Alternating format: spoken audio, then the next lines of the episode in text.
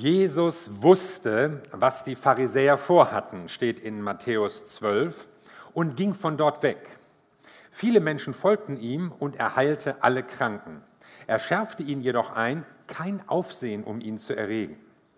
So sollte sich erfüllen, was Gott durch den Propheten Jesaja vorausgesagt hatte. Dies ist mein Diener, den ich erwählt habe. Ich liebe ihn und freue mich über ihn. Ich werde ihm meinen Geist geben und er wird den Völkern mein Recht verkünden. Er kämpft und streitet nicht, er lässt seine Stimme nicht durch die Straßen der Stadt hallen. Das geknickte Schilfrohr wird er nicht abbrechen und den glimmenden Docht nicht auslöschen. Er wird das Recht schließlich zum Sieg führen. Auf ihn werden die Völker ihre Hoffnung setzen. Jesus heilt, Jesus tut den Menschen Gutes, Jesus verbreitet Hoffnung. Und für viele war klar, das ist der von Gott gesandte Retter. Das ist der, auf den wir lange gewartet haben, der uns helfen wird. Alles, was Jesus macht, passt doch genau zu dem, was der Prophet Jesaja vorausgesagt hat. Deshalb zitiert der Evangelist Matthäus ihn ja auch. Und ich finde besonders ein Bild hier besonders einprägsam. Das geknickte Schilfrohr wird er nicht abbrechen und den glimmenden Docht nicht auslöschen. Was ist damit gemeint? Schaut euch mal dieses Bild an. Wenn man diese Männer sieht, man muss nicht wissen, wie die heißen oder auch nicht den genauen Spielstand, man merkt, was in ihnen vorgeht. Man kann an der ganzen Körperhaltung, diesen hängenden Köpfen erkennen, wie es ihnen zumute ist. So der hängende Kopf ist ja geradezu sprichwörtlich geworden für schlechte Stimmung, Enttäuschung, Frust, ich bin deprimiert, frustriert, niedergeschlagen, lass den Kopf nicht hängen, sagt man so leicht, auch im übertragenen Sinne. Sieger sehen jedenfalls anders aus. Nun, anders als im Spiel sieht man uns unsere Stimmung nicht immer an, so äußerlich. Aber manche von uns gehen vielleicht auch mit hängenden Köpfen durchs Leben, nicht immer buchstäblich, aber vielleicht deprimiert, mutlos, geknickt. Und du denkst manches Mal, ich kann nicht mehr, eigentlich darf jetzt nichts mehr passieren, ich kann es nicht mehr ertragen. Und Gott sagt dir, das geknickte Schilfrohr werde ich nicht abbrechen und den glimmenden Docht werde ich nicht auslöschen. Damals, als dieser Satz zum ersten Mal gesprochen wurde, ging es um das Volk Israel. Das Land war verwüstet vom Krieg, viele Menschen aus der Heimat verschleppt. Dieses kleine Volk schien zwischen den Großmächten zerrieben zu werden. Also die Assyrer kämpften gegen die Ägypter, die Babylonier lehnten sich auf gegen die Assyrer, die Syrer verbündeten sich mit den Phöniziern und irgendwo dazwischen dieses kleine Volk der Israeliten. Geschlagen, ausgeplündert, vertrieben, unterdrückt. Ein geknicktes Rohr zum Wegwerfen. Habe euch mal so ein Rohr mitgebracht aus meinem Garten. Eigentlich wächst die Staude im Nachbargarten, aber die wuchert so rüber durch den Zaun. Jetzt nicht mehr, das fand ich jetzt mal angebracht. Also, das ist ein durchaus stabiles Material. Kriegt man gar nicht so leicht abgeschnitten, ist auch nicht so leicht durchzubrechen. Was hat man damit gemacht im Altertum? Man hat das als Schreibmaterial, so als Griffel verwendet. Man konnte damit auch leichte Boote bauen, weil Schilf nämlich kein Wasser aufnimmt, also verrottet das so gut wie gar nicht oder nur sehr, sehr langsam. Vielleicht auch als Stütze. Es gibt so ein Spottwort von einem assyrischen König, der sagte, ja, wenn du dich auf den verlässt, das ist, als wenn du dich auf so einen Schilfrohrstab stützt, der wird dir in die Hand fahren und dich schneiden. Also, und wenn jetzt in so einem Rohr ein Bruch drin ist, dann ist natürlich die ganze Stabilität hin. Sieht vielleicht noch so aus, aber es ist eigentlich hin. Man kann damit nichts mehr anfangen. Es ist eigentlich nur noch was zum Wegwerfen, weil eben, tja, die Festigkeit ist hin. Und darin war man sich eigentlich einig damals, mit einem geknickten Rohr kann man nichts mehr anfangen. Es ist sogar gefährlich, weil du dich daran verletzen kannst. Wir würden das einfach wegwerfen, es ist unbrauchbar. Und was ist, wenn du dir vorkommst wie ein geknicktes Rohr? Vielleicht hältst du dich auch für unbrauchbar. Fürchtest möglicherweise sogar, wird Gott dich wegwerfen? Gott tut das nicht. Mit niemandem von uns. Du bist nicht abgeschrieben bei ihm. Vielleicht bei Menschen, ja? Vielleicht hast du das Gefühl, Die haben dich abgeschrieben. Wer kümmert sich schon um mich?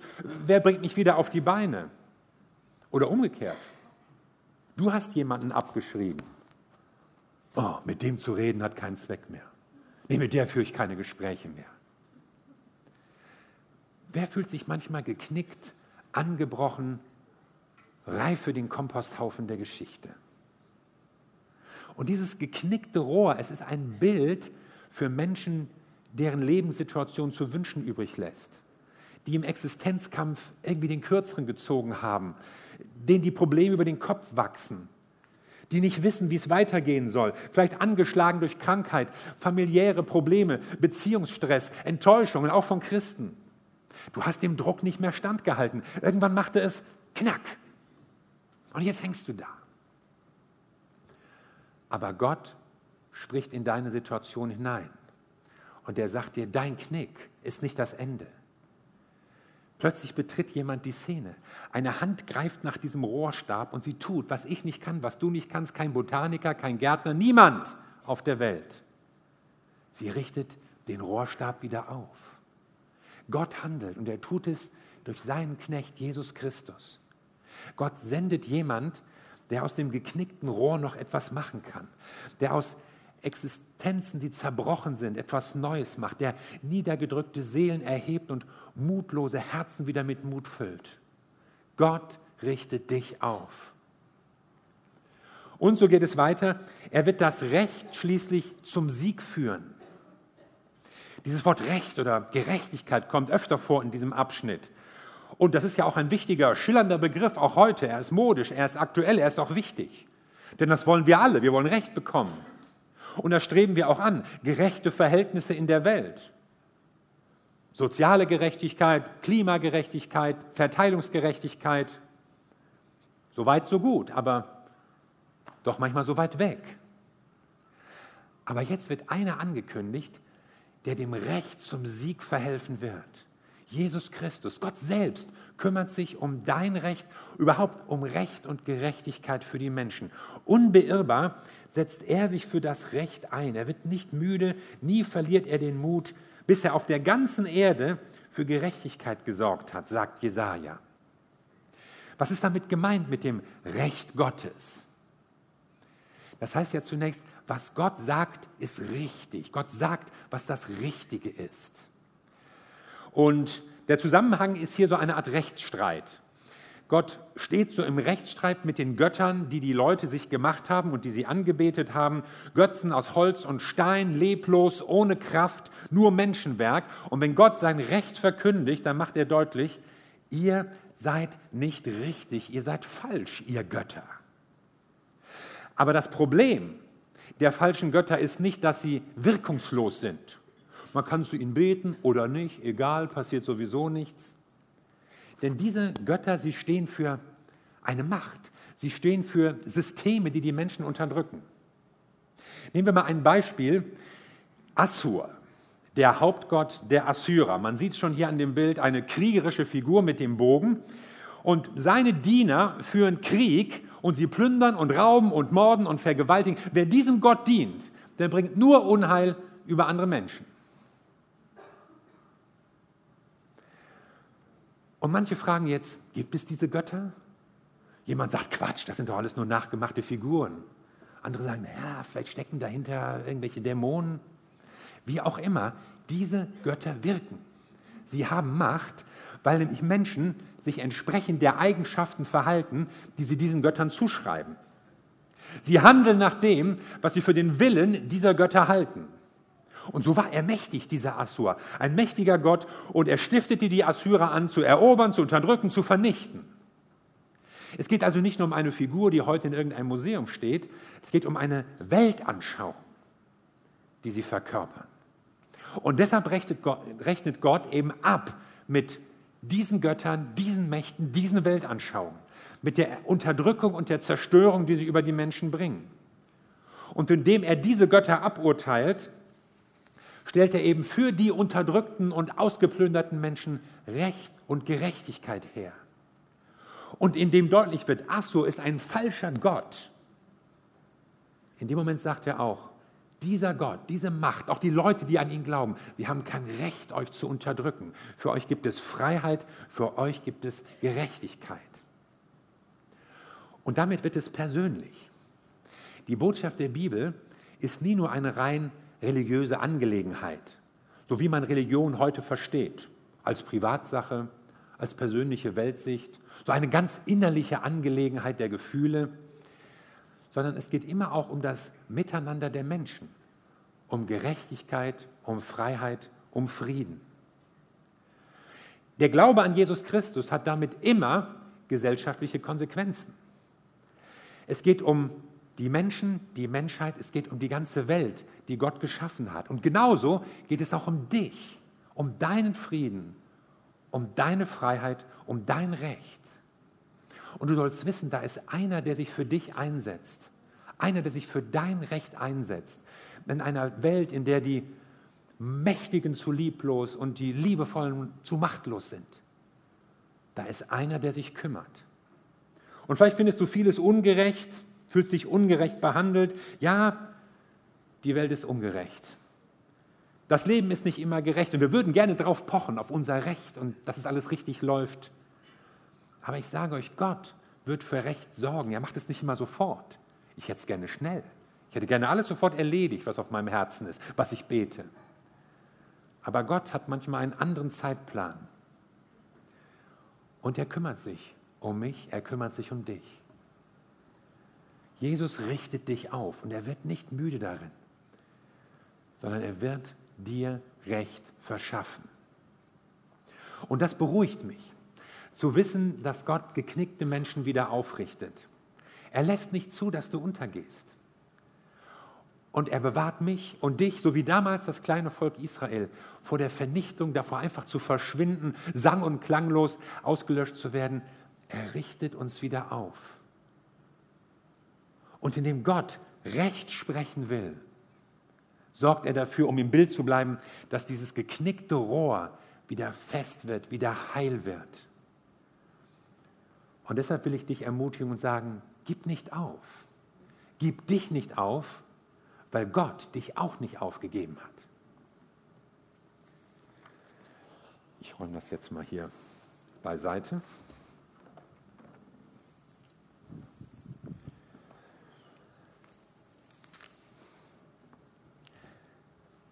Wenn im Fußball, etwa im DFB-Pokal, so zwei ganz unterschiedliche Mannschaften aufeinandertreffen, meinetwegen Bielefeld und Bayern München oder Buxtehude und Borussia Dortmund oder so, dann fragt man gerne vor dem Spiel die Trainer oder Spieler der unterlegenen Mannschaft, ja, wie fühlen sie sich, wie gehen sie in diese Begegnung rein, welche Chancen rechnen sie sich aus? Und dann hört man manchmal so Sprüche wie, wir haben keine Chance, nutzen wir sie. Und damit will man sagen, wir wissen, dass wir nicht gewinnen können, aber wir werden trotzdem unser Bestes geben. Wir werden es ihnen nicht leicht machen. Wir werden uns teuer verkaufen. Wir geben nicht auf. Vor dem Abpfiff ist nicht Schluss. Wir geben uns nicht geschlagen. Und vielleicht ist das Glück uns ja hold. Keine Chance, aber wir nutzen sie. Und dann glimmt noch so ein kleines Fünkchen Hoffnung. Und wenn es dann manchmal zu einem völlig unerwarteten Ergebnis kommt, dann spricht man von einem Fußballwunder.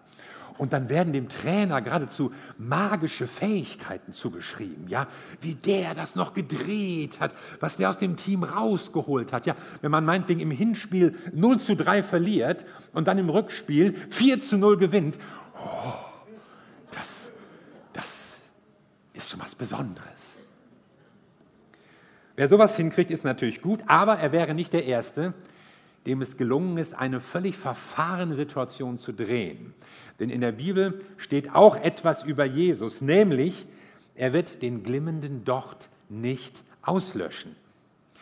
Und du denkst jetzt vielleicht an den Docht einer Kerze. Damals dachte man an so Öllämpchen, das waren so einfache Gefäße aus Ton, da schüttet man Öl rein, Olivenöl und legte einen Docht rein und dann brannte das. Und wenn das ausging, weil der Docht verglüht war oder das Öl ausgegangen war, dann war das in einer Welt ohne Strom schon ärgerlich. Ja, man müsste dann erstmal wieder Feuer machen, das war aufwendig, oder irgendwo hingehen und sich das wieder besorgen. Also lieber sorgt man dafür, dass es weiter brennt. Dieses Bild spricht so von einer versiegenden Kraft, Da geht Energie verloren, die Power schwindet, ja, es geht zu Ende. Es muss jetzt was passieren, sonst, sonst ist aus. Und dieses Bild kannst du auch so auf dein Leben übertragen, vielleicht auf deine Ehe. Ja, da war mal was. Da war ein, ein, eine heiße Liebe, ein frisches Lodern, eine fest verwurzelte Treue. Heiß und innig wart ihr verbunden, aber, oh, das ist lange her. Und jetzt nervt er mit seinen Unarten und sie mit ihrem Genöle. Und der Alltag hat euch die Romantik geraubt, die Arbeit die Kraft aufgesaugt, Routine hat das Prickeln verdrängt. Und jetzt sitzt ihr da vom Bildschirm, bis ihr einschlaft und ja, glimmender Docht. Das war's. Ich spüre ein verständnisvolles Kichern hier in den Reihen. Oder vielleicht deine Arbeit oder auch sogar Mitarbeit in der Gemeinde. Mit Begeisterung hast du mal begonnen, ja? Du wolltest etwas bewegen, mitgestalten, hattest Ideen. Aber dann hat man nicht auf dich gehört, eine Kollegin hat dich gemobbt, jemand hat dich auf der Karriereleiter überholt. Ja, du gehst noch hin, aber es macht keine Freude mehr. Es ist irgendwie vorbei. Energie ist verbraucht. Und vielleicht geht es manchen auch so mit ihrer Liebe zu Jesus. Ja, da war mal ein Feuer, eine frische Begeisterung. Aber wo ist sie geblieben? Du bist müde geworden, ermattet. Da glimmt noch was, aber es brennt nicht mehr. Und, und wenn nicht bald was Neues passiert, dann ist es vorbei. Wo hast du mal so einen starken Anfang erlebt? Phasen des Erfolgs und des Glücks, wo du richtig gut drauf warst. Aber dann hast du gemerkt, oh, die Länge trägt die Last und du bist in einer Durststrecke und das läuft alles nicht mehr so. Du brauchst Ermutigung und Stärkung. Ja, woher soll die kommen? Sie kommt durch Jesus Christus.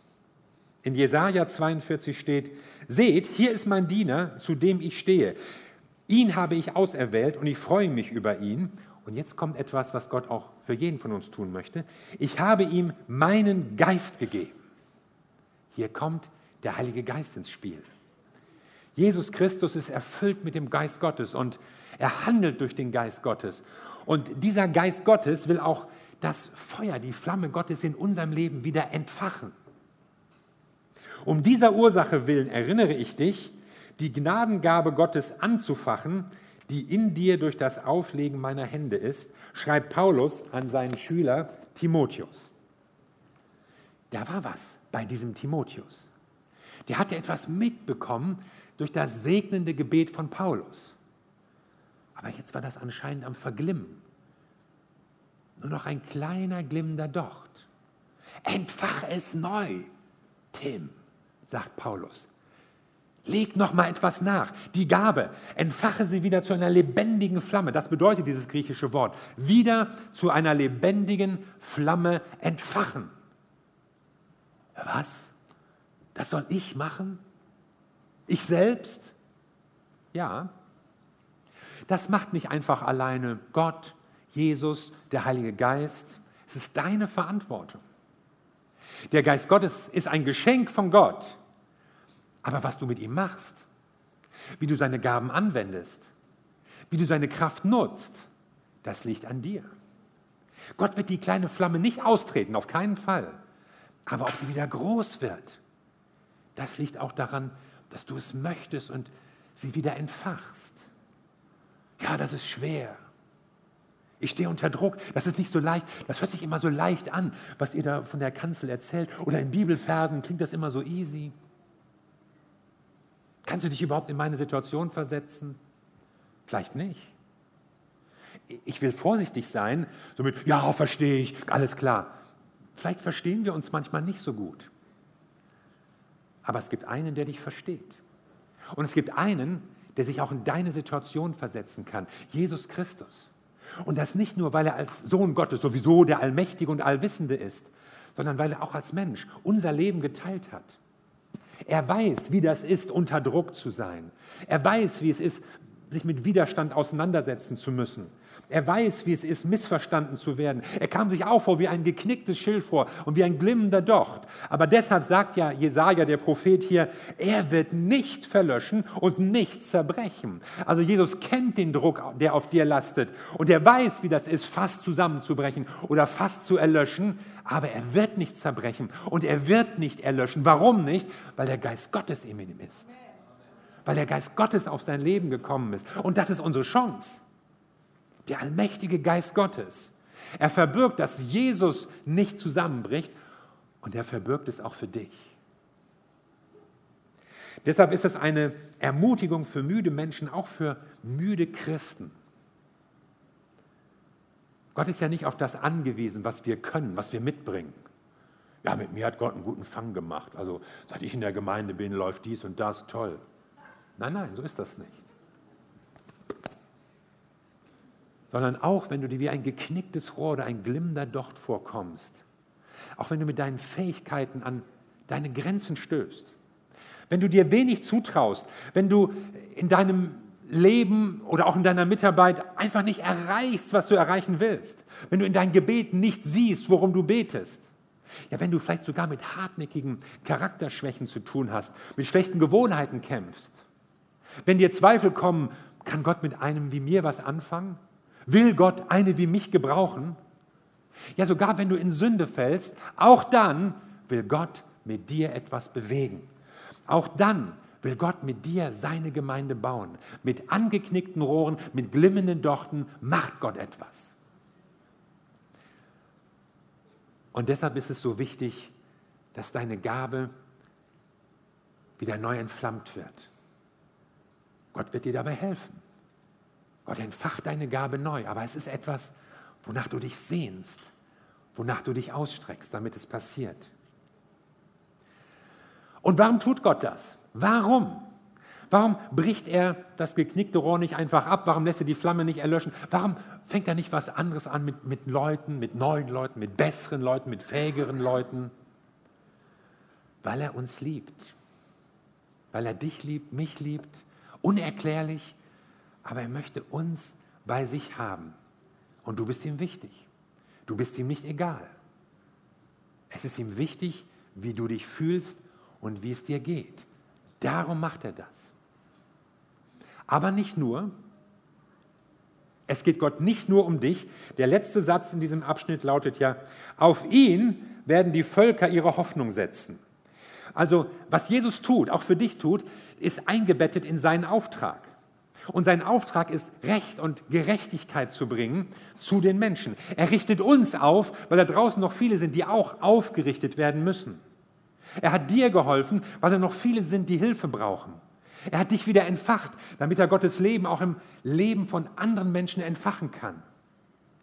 Und so hat Gott einen Plan für die Menschen in Hamburg, für die Jungen und die Alten, für die Alteingesessenen und die neu dazugewanderten, für die, die vielleicht früher schon in Kirchen waren und das alles abgehakt haben, oder auch für die, die nie was gehört haben von Gott, auch in ihrer Heimat vielleicht nie was hören konnten. Für die Erfolgreichen und die Gescheiterten, für Menschen in deiner Nachbarschaft und an deinem Arbeitsplatz, für Leute, die mit dir im Stau stehen oder in der U-Bahn schwitzen, für sie alle hat Gott einen Plan. Und mit ihnen allen will Gott etwas bewegen. Auf ihn werden die Völker hoffen. Die vielen Völker in unseren Städten, in unserem Land. Sie wissen das vielleicht nicht immer. Ja, ich brauche einen Retter und so. Nein, aber Leute sind auf der Suche nach Erfüllung, nach Sinn, nach Bedeutung für ihr Leben. Und sie hoffen, dass sie es finden, irgendwo, irgendwie, irgendwann. Und Jesus ist schon unterwegs. Er ist schon unterwegs zu ihnen und will den Menschen begegnen und er ist durch uns unterwegs zu den Menschen. Auf ihn setzen die Völker ihre Hoffnung. Jesus dient uns, damit wir anderen dienen können. Jesus richtet dich wieder auf, damit du andere aufrichten kannst. Jesus entflammt dein Leben neu, damit der Funke überspringt. Gott verbreitet Hoffnung und er tut es durch dich. Zur Nachfolge gehört immer auch der Dienst an anderen. Wer sich nur vom Herrn retten lässt und vom Herrn dienen lässt, ohne anderen zu dienen, der hat noch nicht verstanden, worum es geht im Evangelium. und bei dem, was Jesus Christus tut. Aber wenn du von Gott empfängst, um das auch weiterzugeben, dann machst du es richtig. Und deshalb ist meine Botschaft heute an dich, entfache die Flamme neu in dir. Lass Gott in deinem Leben durch den Heiligen Geist etwas bewirken und bewegen. Und der Heilige Geist wird dich stärken, damit du andere stärken kannst und damit du seine Liebe, seine Freude, seine Gerechtigkeit verbreiten kannst bei anderen Menschen. Amen. Lass uns zusammen beten.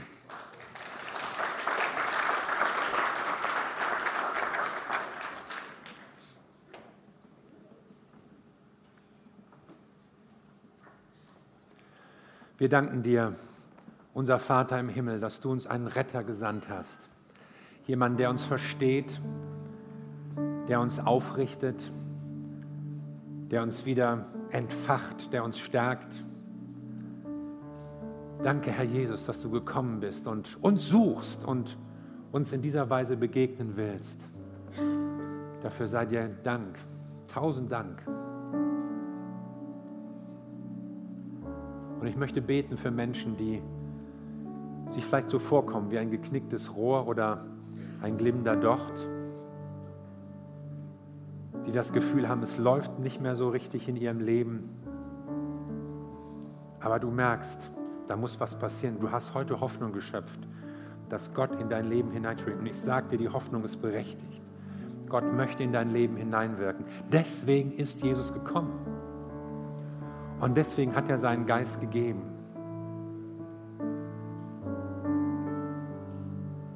Und ich glaube, dass das eine Predigt ist, die zu vielen von uns spricht. Die spricht auch zu mir. Ich weiß, wie sich das anfühlt, wie so ein gebrochener Rohrstab zu sein. Und wenn Dinge nicht funktionieren und nicht klappen und Hoffnungen zerbrechen. Aber es gibt immer wieder eine Zuversicht, die aus Gottes Wort in unser Leben hineinspricht. Gott lässt mich nicht fallen, Gott lässt dich nicht fallen, niemanden von uns. Und egal was passiert ist und egal was deine Situation ist und egal wie es dir geht, du kannst zu Gott kommen und sagen, Herr, richte mich wieder auf, entfache mich wieder neu. Und ich glaube, dass der Heilige Geist Gottes da ist und dass er so bildlich gesprochen, durch die Reihen geht und dich berühren will, dich erfüllen will, dein, dein Tank, dein Öllämpchen wieder auffüllen möchte. Und du darfst so beten jetzt. Wir dürfen gemeinsam so zu Gott kommen und einfach beten, dass er uns stärkt, wieder entflammt, wieder aufrichtet. Gott will das tun.